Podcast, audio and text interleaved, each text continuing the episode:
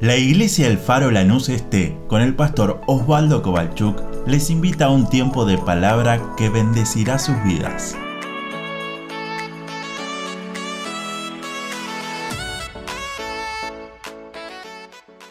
Salmos 147 dice así. ¿Lo tiene? ¿Lo encontró? Todavía no lo encontró. Vamos, ahí está, ahí se escucha una mensa por ahí. Salmo 147 dice así, alabad a Jehová o al Señor. Quizás en su Biblia dice J-A-H, es una abreviación de la palabra Jehová o Yahvé. Alabad a Jehová porque es bueno cantar salmos a nuestro Dios. Porque suave y hermosa es la alabanza a los desterrados de Israel recogerá. Él sana a los quebrantados de corazón y venda sus heridas. Él cuenta el número de las estrellas, a todas ellas llama por sus nombres. Grande es el Señor nuestro y de mucho poder. Y su entendimiento es infinito. Jehová exalta a los humildes y humilla a los impíos hasta la tierra. Cantad a Jehová con alabanza. Cantad con arpa a nuestro Dios. Él es quien cubre de nubes los cielos, el que prepara la lluvia para la tierra, el que hace a los montes producir hierba. Él da a la bestia su mantenimiento y a los hijos de los cuervos que claman no se deleita en la fuerza del caballo, ni se complace en la agilidad del hombre. Se complace Jehová en los que le temen, en los que lo respetan, en los que lo adoran y en los que esperan en su misericordia. Alaba a Jehová Jerusalén. Alaba a tu Dios, oh Sión y ahí podríamos agregar un versículo que diga, alaba a tu Dios, iglesia al faro. Porque fortificó los cerrojos de tus puertas, bendijo a tus hijos dentro de ti. Y me quedo con este último versículo 14. Él da en tu territorio la paz. Te hará saciar con lo mejor del trigo. Amén a la palabra de Dios. Hay una historia que esta semana la estaba leyendo de un lado al otro, que es el libro de Ruth. Y es una historia que la hemos compartido en la escuela bíblica, en la clase 1, en la 2, en la 3, en clase de adolescentes. Pero esta semana me dio vuelta un montón de frases y la quiero tomar con este versículo último que he leído, que Él es el que nos da la paz en medio de nuestro lugar donde estamos y el que nos da el trigo o el alimento en nuestra casa. Había una familia que vivía en Belén y Belén significa casa de pan. En Belén había una familia que estaba Elimelech, estaba su esposa que se llamaba Noemí y tenían dos hijos, me los anoté porque son medio difíciles de pronunciar, uno es Malón y el otro es... Eh, ¿Cuál? Kelión, muy bien, no sé quién lo dijo, muy bien. ¿Sabe qué significa malón y Kelión? Tienen muchos significados. Uno significa que es flojo y el otro que es frágil. Lindos nombres, ¿no? Y, la historia cuenta, está basado toda esta prédica en el libro de Ruth, capítulo número uno. La Biblia dice que toda esta historia sucede en los tiempos de los jueces. Los tiempos de los jueces, ¿se acuerdan de Sansón? Se acuerda de Gedeón, se acuerda de Débora, por nombrar tres solamente. Jueces que Dios levantaba, no eran reyes, no eran personas que quizás por trascendencia iban de hijo en hijo o de familia en familia, sino que Dios levantaba a un hombre, a una mujer, que su corazón estaba conforme a lo que Dios quería hacer. La persona era usada por Dios, el Espíritu Santo la levantaba y podía guiar a un pueblo. Pero todo lo que estudiamos en el seminario nos damos cuenta que los libros de los jueces nos hacen hacer siempre un círculo que el pueblo pasaba siempre por la misma circunstancia, como esa ruedita que va girando y tarde o temprano va a llegar lo que antes ya estaba predicho, que primero que estaban todos con Dios, disfrutaban las cosas con Dios, ¿qué pasaba después? Se olvidaban de Dios. Y cuando se olvidaban de Dios, ¿qué pasaba? Venían los enemigos, los conquistaban y la ruedita seguía girando. Hasta que clamaban a su Dios, Dios enviaba a un juez, a un libertador, y ellos volvían a disfrutar que Dios se movía en medio de su ciudad, en medio de su país. Pasaba el tiempo, otra vez se olvidaban de Dios, otra vez los enemigos ganaban, otra vez clamaban a Dios, otra vez enviaba un, libertador, un juez, y otra vez disfrutaban. Y así seguía. ¿No te parece nuestra vida medio así también? Llega el domingo, levantamos la mano, exaltamos a Dios, ¡uh! y el lunes ya es como que nos empezamos a pinchar. Y el martes ya llega con pocas pulgas, y el miércoles ya se nos voló la paloma. Pero clamamos a Dios en la noche del culto del miércoles, ¡wow! Y otra vez salimos bendecidos y aguantamos hasta el domingo. En los tiempos de los jueces, la historia de Ruth está. Y termina el libro de los jueces con un versículo que lo usamos un montón de veces, que es, en los tiempos de los jueces no había rey, cada uno hacía lo que bien le parecía. Miremos nuestra nación, y algo parecido. Cada uno hace lo que bien le parece. Todos estamos contentos porque ganó un partido y parece que tenemos para largo, hasta que vuelva a perder y todos somos todos técnicos y opinamos de las cosas que hay que hacer. Y en la economía nos pasa lo mismo, y en la política nos pasa lo mismo. Y en la sociedad estamos como en esa rueda. Pero había una familia que toma una decisión. ¿Te acordás la historia de Elimelech y Noemí? toma la decisión de dejar el lugar de Belén, la ciudad de Belén, e irse a los campos de Moab. En esta mañana el primer punto que te quiero decir es, cuidado con las decisiones que tomamos cuando Dios no nos dijo eso. Esposo, ora por tu esposa o esposa, oremos por, por los esposos. ¿Para qué? Para que podamos tomar buenas decisiones para que como familia podamos entender que las decisiones que tomamos son las decisiones que Dios quiere que tomemos y no decisiones que la circunstancia nos haga tomar. ¿Cuál era el problema? ¿Cuál era la circunstancia? Había hambre en Belén. En el lugar donde se llamaba la casa de pan, no había trigo. Por eso que me detuve en el último versículo. Dios será tu paz en tu ciudad y será tu alimento para tu casa. De hecho, en Deuteronomio, cuando leemos la bendición que Dios le da a Moisés para que transmita al pueblo, Dios que le dice a Moisés, dile a mi pueblo que mientras me adoren, mientras yo sea el Dios de la nación de Israel, nunca faltará el alimento, nunca faltará el sustento, siempre vendrá la lluvia temprana y tardía, yo seré su Dios, porque era el lugar que fluía leche y miel. Pero ¿qué pasó tiempo después? En los tiempos de los jueces, cada uno hacía lo que bien le parecía y el trigo empezó a faltar. La situación empezó a estar complicada. ¿Por qué? Porque el mundo, en la ciudad, el sistema, había sacado a Dios y había hecho conforme a lo que bien le parecía a cada uno. Elimelech seguramente lo habló con Noemí, Noemí seguramente lo habló con Elimelech y dijeron, vámonos a los campos de Moab. Y, ¿sabe qué? Me gusta siempre usar los mapas. ¿Alguien usa los mapas?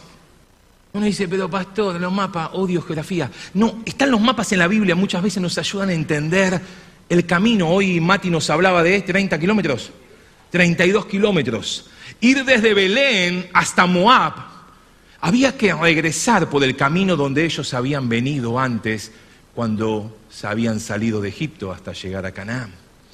Lo primero que tuvo que pasar es Jericó. ¿Se acuerda qué es Jericó? Elimelech con Noemí para dejar Belén e ir a Moab tenían que dejar la ciudad de Belén y empezar a pasar por Jericó, cruzar el Jordán y empezar a hacer el camino inverso de todo lo que el pueblo de Israel había dejado y había caminado en, pros, en pro de ir al lugar donde Dios le había prometido. La excusa era, no hay pan, no hay comida. Y a veces tomamos decisiones que después Y hoy lo hablábamos a la mañana justo con Mariela, las decisiones que tomemos siempre tendrán consecuencias para nosotros y para nuestras familias. La excusa era no hay pan, no hay trigo, algo tenemos que hacer. Pero Dios te dijo que dejes tu lugar, que dejes tu asignación, que dejes lo que Dios te pidió que hagas. No, entonces no te muevas. Siempre buscamos una excusa para poder decir, bueno, por esto me voy, por esto hago otra cosa. ¿Te acordás? El pueblo de Israel había salido de Egipto con mano poderosa de Dios, diez plagas, Dios abriendo el mar y empezaron a salir. ¿Y qué hubo en el corazón lo primero? Queremos tomar. ¿Cómo que no hay agua para tomar? Si en Egipto teníamos todo lo que queríamos y encuentran un lugar, pero las aguas eran amargas. Y Moisés habla con Dios y dice, che, el pueblo que me diste para manejar empezó a murmurar, empezó a quejarse, empezó a decir esto y lo otro. Y ahí encuentran un palo y Dios le dice, tira ese palo, toda una señal profética tremenda, y el agua se convierte en agua dulce para poder tomar. Siguen caminando y dice, tenemos hambre. Otra vez el pueblo empieza a murmurar. ¿Y qué dice Moisés? Dios, el pueblo que me diste está murmurando contra ti, contra nosotros. ¿Qué hacemos? ¿Qué le dice Dios? Enviaré el maná cada día y Dios manda el maná. Pero ¿qué llegó tiempo después? Cuando el líder Moisés subió al monte para ir al lugar donde Dios lo había llamado y donde Dios le estaba dando la dirección para construir ese tabernáculo tan importante que era para ese pueblo. La gente empezó a decir, no está el líder, hagamos los cultos a nuestra manera. No estaba Moisés, no estaba el hombre que Dios hablaba a través de él. Y empezaron a decir, bueno, ¿y ahora quién nos podrá guiar?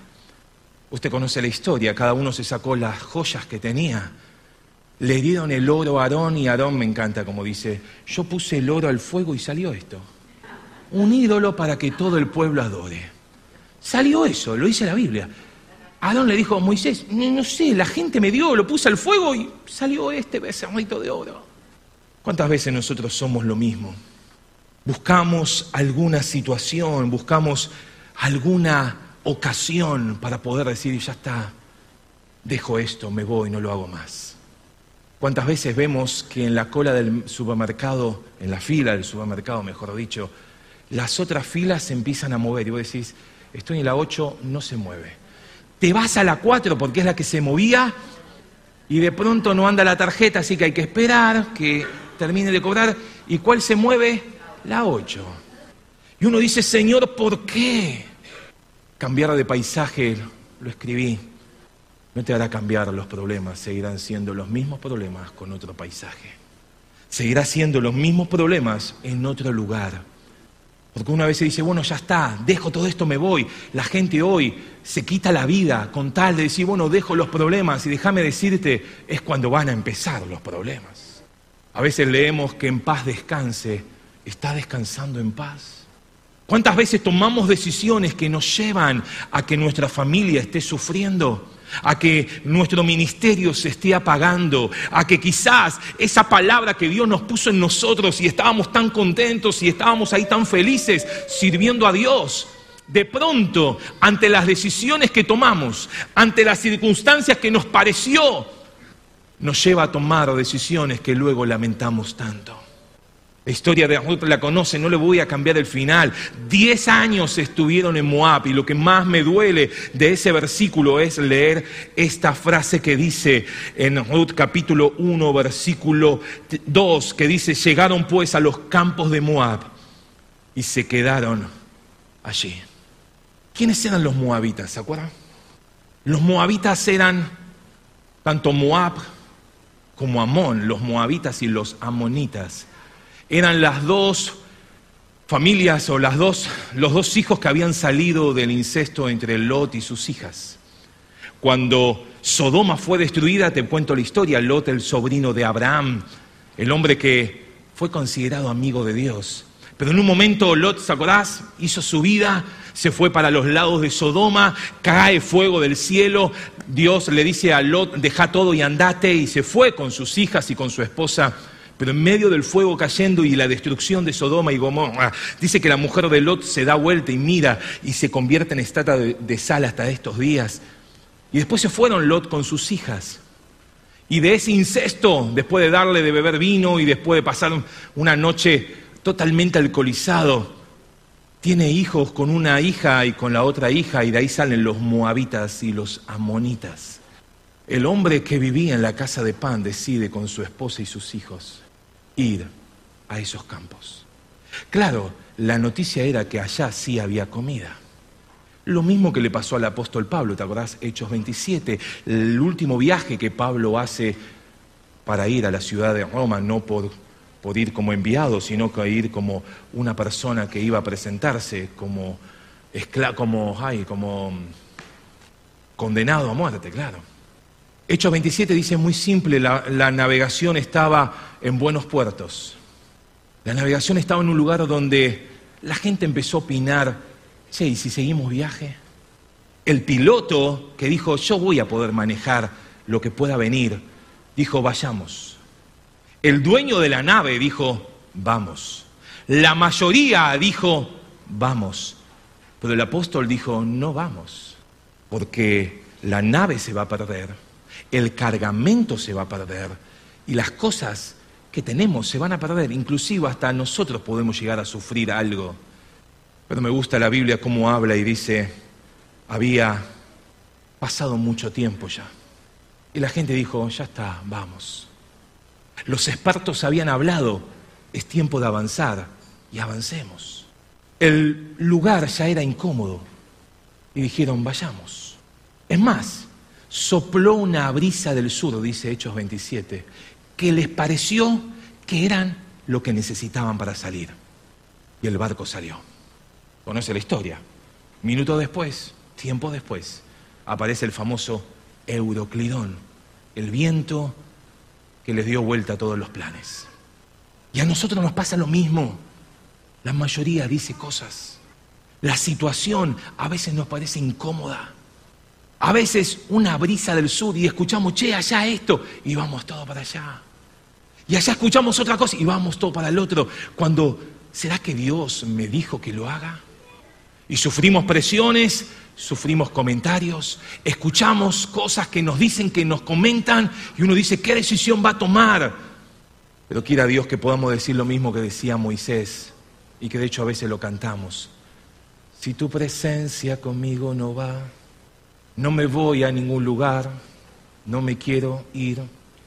Noemí y eh, Elimelech tomaron sus hijos se fueron a Moab. Diez años. Y las consecuencias llegan. Muere Elimelech, muere su hijo y muere el otro hijo.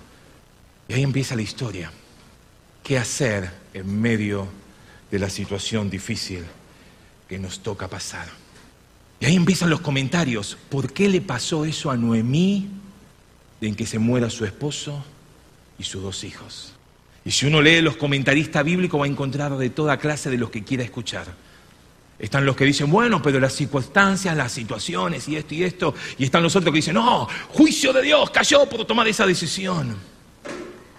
Lo único que sé es que la Biblia me dice que la bendición de Dios nunca trae tristeza. Siempre enriquece y nunca viene acompañada con tristeza. Si hay tristeza en tu corazón por las decisiones que estás tomando, déjame decirte, probablemente la bendición de Dios no está en esa decisión. Por eso más que nunca necesitamos como familias, como matrimonios, orar para tomar las mejores decisiones. Y déjame decirte, si Dios no te dijo algo, no nos movamos del lugar donde Dios nos plantó, del lugar donde Dios nos puso, del lugar de donde Dios quiere que vos y yo permanezcamos. Aún en los campos de Moab ya había muerto su esposo, habían muerto sus hijos, Estaban sus nueras con ella, con Noemí, Orfa y Ruth. Pero vino un mensajero a contar a Moab, o en los campos de Moab, que Dios está visitando en Belén. Y decía, ¿qué habrá pensado ese mensajero cuando iba a camino a Moab a contar que en Belén Dios está haciendo grandes cosas? Dice la Biblia que Noemí, estando en los campos de Moab, se entera de que Dios está haciendo cosas en Belén. Y decía, gloria a Dios por esos hombres y mujeres que no se cansan de estar en la puerta del hospital predicando a las personas. Gloria a Dios por esos hombres y mujeres que van a las plazas y predican y anuncian en los campos de Moab que Dios siga haciendo grandes cosas en medio de su iglesia, como tenemos el lema de este año. Gloria a Dios por esos hombres y mujeres que siguen invirtiendo su tiempo en predicar, en hacer un llamado, en poder decir Dios, aunque me cueste, aunque muchas veces la gente opine y diga cosas, yo seguiré permaneciendo en el lugar donde tú me sigues diciendo. ¿Sabe por qué? Porque usted y yo hemos sido llamados a ser hombres y mujeres que contemos lo que Dios está haciendo. Ir por todo el mundo, dijo la palabra cuando Jesús se iba, y prediquen, y hagan discípulos, y bauticen pero hablen de las cosas que Dios hizo. Vos y yo tenemos un mensaje. Vos y yo tenemos las buenas nuevas. Vos y yo tenemos algo que contar. Noemí escribe, dice, yo estaba desamparada. Yo estaba en grande amargura, dice otro versículo. La situación que estaba pasando era desesperante, porque estar en un lugar sin marido y sin hijos en esos tiempos era tremendo. No había quien las sustente, no había quien podría alimentarlas. ¿Qué iba a ser de su futuro? Por eso que ella escribe, estoy desamparada y busqué lo que significa la palabra, qué significa la palabra desamparada. Obviamente alguien que no tiene el amparo, que no tiene la ayuda, que no tiene la protección que necesita. Pero en los campos de Moab había alguien que estaba dando un mensaje. Y déjame decirte, hoy en los campos de Moab se necesitan hombres y mujeres que proclamen el mensaje del Señor. ¿Lo estás diciendo? ¿Lo estás contando a otros? ¿Estás contando lo que Dios está haciendo en tu corazón, en tu familia, en tu casa, en tu matrimonio? En los campos de Moab se escucha que en Belén suceden cosas y Noemí toma la decisión de volver a casa. Y esa decisión de volver a casa, déjame decirte, es una decisión que muchos quieren tomarla y no pueden. ¿Te acordás? El hijo pródigo en un momento dijo, en la casa de mi padre, ¿cuántos jornaleros hay que tienen comida y yo acá muriéndome de hambre? Cada uno que quiere tomar la decisión de volver a casa, empieza una orfa y una Ruth a hablarte al oído y decir, ¿para qué volver? ¿Te acordás como en la historia Orfa llora también con Noemí, se besan y dice, oh, sí, qué mal que estamos, pero volvamos. Y empieza el camino de vuelta, pero en un momento Noemí le dice, ya está, vuélvanse, ustedes sigan su vida, son jóvenes, no tengo hijos para darle otro hijo. La ley decía que si el marido moría y no tenía descendencia, el hermano de ese tenía que hacerse cargo de su cuñada para darle descendencia. Eso lo encontramos en la Biblia. Pero Noemí no tenía ninguno de los dos hijos. Y ella dijo, ya soy grande, no tengo más hijos, por más que nazcan, ¿qué van a estar esperando ustedes? Y ahí Orfa dice, bueno, listo, suegra, qué bueno haber compartido todos estos 10 años, pero me vuelvo a casa. Y hoy nos pasa lo mismo y hablamos con aquellos que quieren volver a casa y dicen, no puedo. Vengo, vengo hasta la puerta de la iglesia y quiero entrar y no puedo. Y tengo a alguien que me dice, ¿para qué vas a volver? Pero también tenemos del otro lado, como le pasaba a Ruth. A donde tú vayas, yo iré. Tu Dios será mi Dios. Tu ciudad será mi ciudad. Donde tú mueras, le decía la suegra, yo voy a morir. Una moabita. De hecho, la Biblia dice que ningún moabita o amonita podía entrar en la congregación, en aquel lugar, en aquellos tiempos. De hecho, Noemí le dice, ¿sabe qué? No vuelvan conmigo. Y ahí empiezan otra vez los comentarios bíblicos a decir por qué Noemí le decía, no vuelvan. Y hay de todos los comentarios y colores que uno puede leer. Y me ponía a pensar, ¿será que Noemí no quería que vuelvan a Belén con ella para no decir que dos moabitas se habían casado con hijos de ella? Pero cuando ella decide volver y escucha la noticia y cree que la noticia que le están contando es verdad, que Dios otra vez había venido a visitar a su pueblo, ella decide volver y empieza a caminar no 32 kilómetros, sino algo más de 50 kilómetros, muchos años antes de la historia que Mati nos contaba. Menos movilidad, medio, menos caminos. Sin embargo, Ruth acompaña a Noemí y ambas vuelven. Y termino con esto. La ciudad, cuando la ve llegar, se conmovió. Jesús cuando iba a las ciudades, la gente se conmovía. Cuando Jesús entraba en lugares, la ciudad era conmovida. Y decía, Señor, nosotros como iglesia, cada vez que vemos a una Noemí entrar, ¿nos conmovemos? Me gusta, hay unas versiones de la Biblia que usted la puede leer y dice, lo dice la Biblia, ¿eh? las mujeres se ponían a hablar de que no es esta la Noemí que se fue antes. No es que las mujeres sean comentaristas, sino que la Biblia lo dice. Y ahí empieza Noemí a decir, me fui llena y ahora estoy con las manos vacías. Me fui en abundancia, pero ahora estoy en grande amargura. Pero déjame terminar con este último punto. La ciudad se conmovió. A veces cuando entra alguien a la iglesia, ¿cómo lo miramos? Che, esta no es, este no es el pibe que venía. Esta no es la familia que una vez se fue. ¿No será que nuestros comentarios no ayudan a ese que el Señor lo está tocando? Y que en medio de Moab escucha de que Dios está haciendo cosas en medio de su iglesia y el Espíritu Santo lo mueve a tomar la decisión y subir otra vez a Belén. En el lugar donde Dios dijo, Salmo 147, 14, lo leímos, yo voy a hacer tu paz yo voy a ser el alimento y nunca te faltará. Pero claro, a veces nuestros comentarios no ayudan. Y me puse a pensar por qué volvieron a Moab y no volvieron a Egipto o a Babilonia, como son las otras naciones que podemos encontrar en el Antiguo Testamento. Y hablando de volver, hablando en la forma simbólica, no de la forma física. Decía, bueno, pero que quizás Egipto es el pecado, pecado, bien mundo, mundo, ¿no? La esclavitud del pecado donde estamos oprimidos y no podemos ver la luz. Babilonia es algo similar, pero habla más de dejar tu lugar y buscar cosas para uno y la Babilonia hablaba de esa exaltación como quién era el gran Dios para ellos. Pero ellos fueron a Moab. Y hoy déjame decirte que hay muchos que están en Moab. No están en Egipto como para decir, ah, están en el pecado, ya no dan más. No están en una Babilonia donde te imponen cosas que si se escucha la música tenés que tirarte al piso. No, no, ya no fueron a esos lugares. Están en un Moab, en un lugar donde eh, parece que no pasa nada. De hecho, si lo leemos en Jeremías, en algunos profetas donde hablan sobre profecías sobre Moab, habla de una ciudad donde no pasaban muchas cosas. Pero no estar en el lugar donde Dios nos puso es el peligro.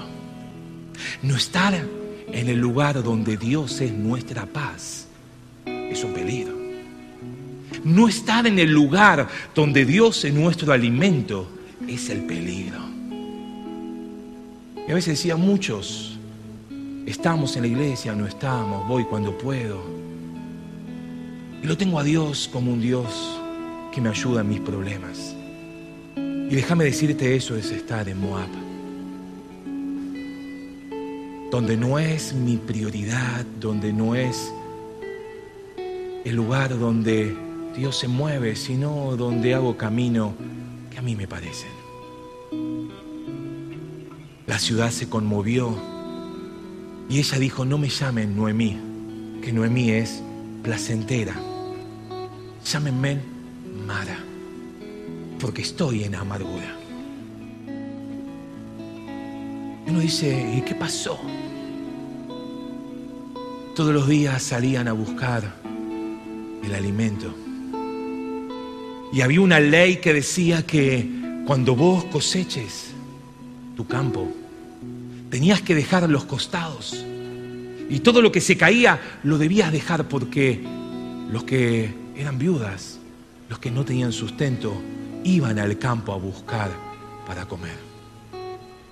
Hoy estamos distintos, hoy te dicen espera en tu casa y te vamos a dar de comer. Pero en los tiempos de la antigüedad dice, vos querías comer, anda al campo que va a haber comida. Y Noemí empezó a ir al campo. Cada mañana se levantaba e iba y buscaba. Y hasta se enteró que en el campo donde estaba, y me gustó que Mati usó esa frase, Dios no tiene casualidades.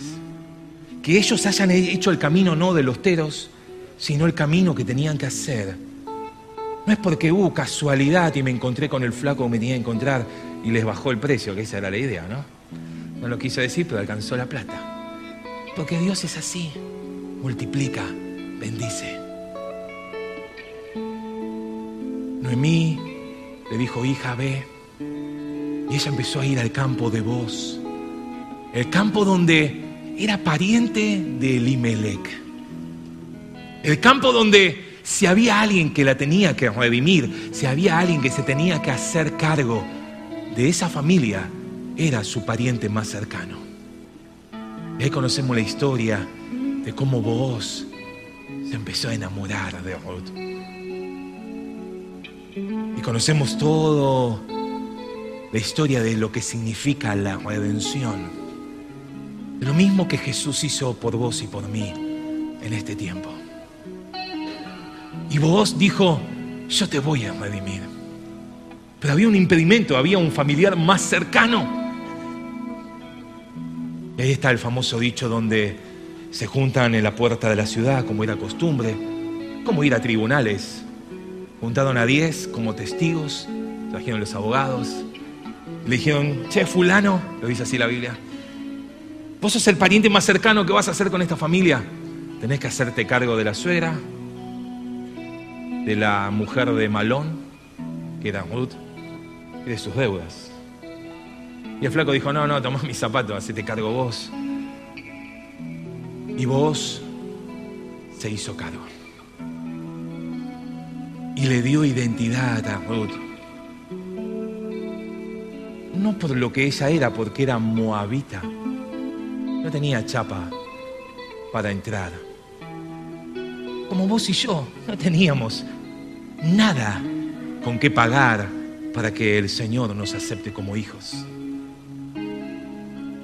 Pero por la decisión que tomó en declarar que su Dios, el Dios de Noemí, sea el Dios de ella, vos le dijo, por lo que hiciste, por tus decisiones, yo te voy a redimir. Y de esa amargura que estaba Noemí, pasó otra vez a disfrutar de todo lo que era de ella antes con Elimelech. Déjame terminar esta historia diciendo, se casaron, tuvieron hijos, y su hijo fue Obed, que también creció, se casó y tuvo hijos, y ese hijo fue Isaí. Isaí también creció, tuvo hijos, y uno de esos hijos fue, ni más ni menos, que el rey David. O sea que Ruth fue la bisabuela de David. ¿Cuántos hay en Moab que tienen un plan perfecto en Dios, pero todavía no lo escucharon? ¿Cuántos en Moab todavía están pensando y viviendo de lo que Noemí le cuenta, lo que alguna vez fue ir a la iglesia? Lo que alguna vez era hablar de Dios y disfrutar de su intimidad pero por decisiones en la vida, porque a la gente le pareció, por algún comentario o por alguna circunstancia que a veces elegimos para dejar todo e irnos. Porque siempre nos falta algo. El ventilador giraba para el otro lado, no voy más a la iglesia.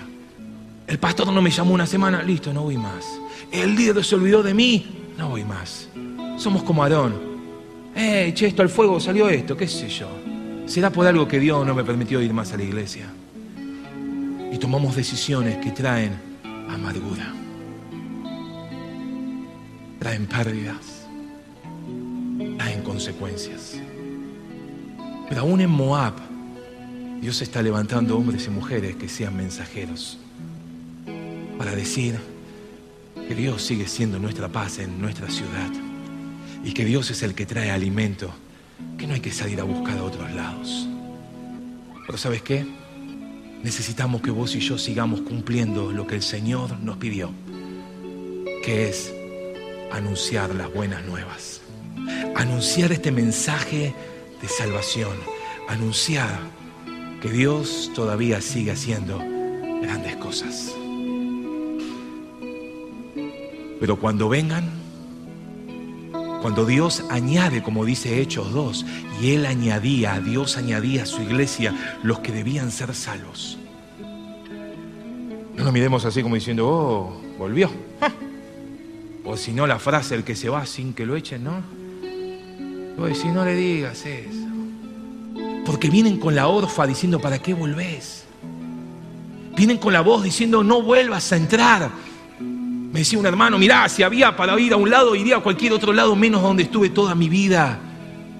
Porque me conocen, saben hasta mis gustos de helado, saben hasta mis pecados favoritos.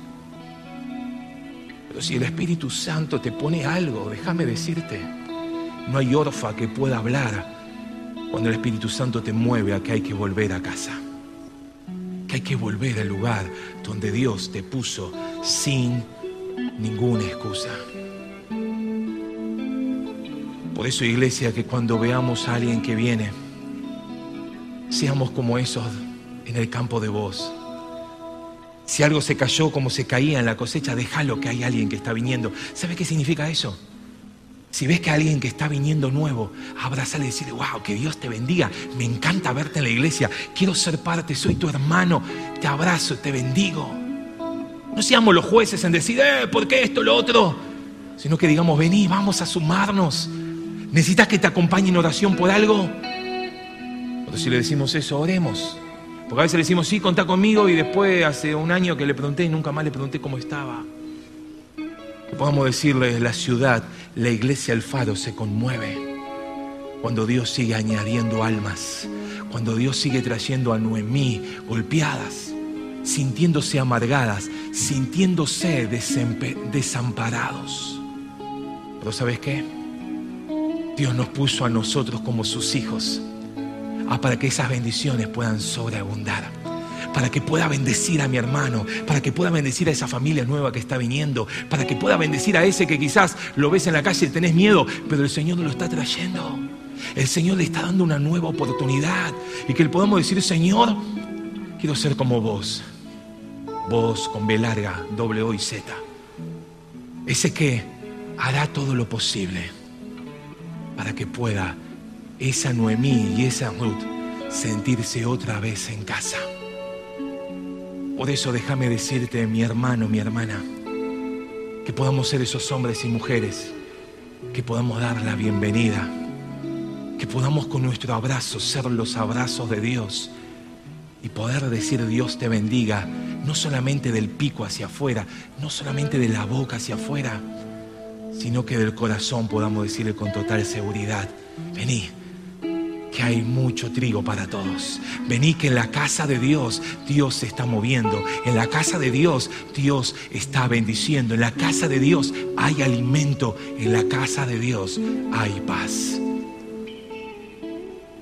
Cerra tus ojos, por favor, una vez más en esta mañana.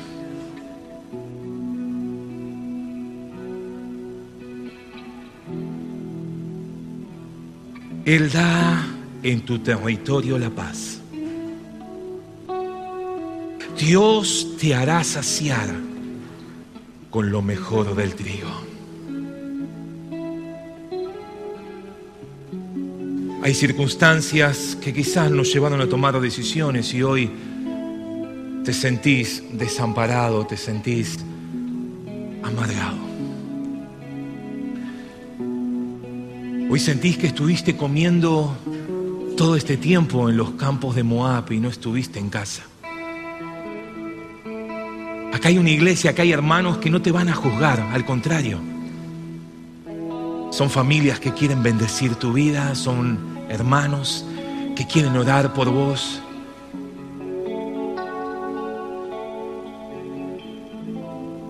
Aquí hay una iglesia que quiere orar por aquellos que decidieron irse a Moab Y la vida les pasó por encima con tantas cosas. Aquí hay una iglesia que quiero dar por aquellas Noemí que se sienten solas. Porque su esposo no la acompaña a la iglesia, porque su esposo decide no seguir a Jesús. Que hay una iglesia que quiere abrazar a esas Noemí que se sienten amargadas, se sienten de que ya su gozo no está completo, porque hay, hubo decisiones que tomaron y hoy obviamente hay consecuencias. Decisiones que en la juventud muchas veces escuchamos, cuidado con esto, lo otro, y a veces decimos, bueno, como el dueño de la nave o como el piloto del barco que tenía que manejar llevando a Pablo, deja que yo lo sé hacer. Y en la vida nos pasa factura y nos damos cuenta que perdimos el gozo. Pero déjame decirte, las buenas nuevas se siguen anunciando y hoy es un buen día para decirle a Dios, perdóname por dejar mi lugar en la iglesia. Perdóname por dejar mi lugar en el ejército de Dios. Perdóname por no ocupar lo que tú, Dios, has querido que haga. Y hoy la vida me pasó tantas cosas, pero decido volver a casa. Señor, en esta mañana,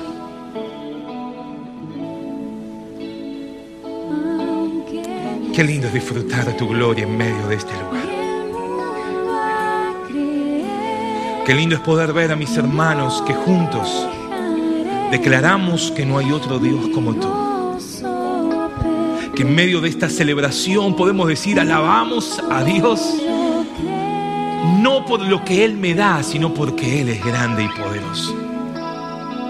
Así como tu palabra instaba a una nación a alabar a Dios en el Salmo 147, hoy tu palabra nos lleva a como iglesia a no dejar de alabar aún en los tiempos donde no hay pan, donde hay hambre y donde escuchamos que en medio de Moab algo de comida hay. Y decidimos empezar el camino a la inversa de lo que tú nos habías pedido un día, que era dejar todo eso e ir hacia el lugar donde fluye leche y miel. Pero Señor, perdónanos porque hemos buscado motivos. Señor, perdónanos porque hemos buscado ocasiones para simplemente tener la excusa de irnos. Y cuando hablo de irnos a veces Señor, no hablo solamente de físicamente no venir más a la iglesia, sino de no adorarte y no servirte como lo hacíamos antes. No de volver a un Egipto, no de volver a una Babilonia, sino estar ahí, voy cuando puedo. No pidan que cuenten conmigo porque tengo mis prioridades. Pero nos damos cuenta que día tras día nos vamos amargando ya no disfrutamos el gozo de la salvación, ya no disfrutamos esa, esa bendición de Dios que trae gozo, que trae alegría, sino al contrario. Cada día la tristeza nos está agobiando, cada día las lágrimas, Señor, no nos hacen ver lo que tú tenías planeado. Y a veces las obras, a veces las circunstancias, nos hacen desviar la vista de esa cruz, de ese madero. Y cuando está en el agua ya no están más las aguas amargas, al contrario, se hacen dulces. Así como Ruth fue para Noemí, esa bendición para que su familia sea redimida. Hoy, Señor, tu Espíritu Santo es el que nos presenta en nuestro corazón la oportunidad de conocerte a ti, Señor. De no quedarnos simplemente con lo que cuando éramos chiquitos disfrutábamos en la escuela bíblica, en la hora feliz, sino que ahora de grande decidimos tomar las decisiones de acuerdo a tus principios y poder ser parte del plan perfecto que tú tienes para esta generación y para las que vendrán, así como Ruth fue la bisabuela de David. Sé Dios que tú tienes un plan para cada una de las familias y de hombres y mujeres que representamos en esta mañana. Señor, ayúdanos a creerte. Señor, no permitas que la duda gane nuestro corazón y que tomemos la decisión de dejar todo y empezar para atrás. Sino que aún podamos desde Moab anunciar que Dios está dando paz y sigue dando alimento en aquel que se acerca a tu casa. Señor, pero ayúdanos también como iglesia a no mirar con desprecio a aquellos que se acercan, sino al contrario, ser como esos hombres que cosechaban, que dejaban de esa ciega para que las mujeres, para que los desamparados puedan cosechar y tener el alimento también para sus vidas. Que podamos ser esos hombres y mujeres que podamos bendecir a las personas nuevas.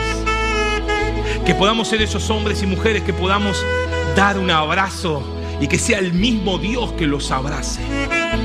Que podamos ser esos hombres y mujeres que soltemos palabras de bendición que podamos comprometernos a orar por esas familias. Y que no sea solamente de palabras, sino que cada mañana, cada noche, nuestro corazón se despierte con esa pasión y con esa compasión de mostrar misericordia y poder bendecir a estos hermanos nuevos y ser parte de ese ejército que tú estás levantando, Dios. Porque aunque Orfa siga diciendo que no vale la pena y que se vuelva al mundo, Espíritu Santo siga hablando de que vale la pena. Que en tu casa hay paz, que en tu casa hay alimento. Señor, pero ayúdanos a ser la iglesia que tú anhelas. Deseamos que esta palabra fortalezca su relación con Dios.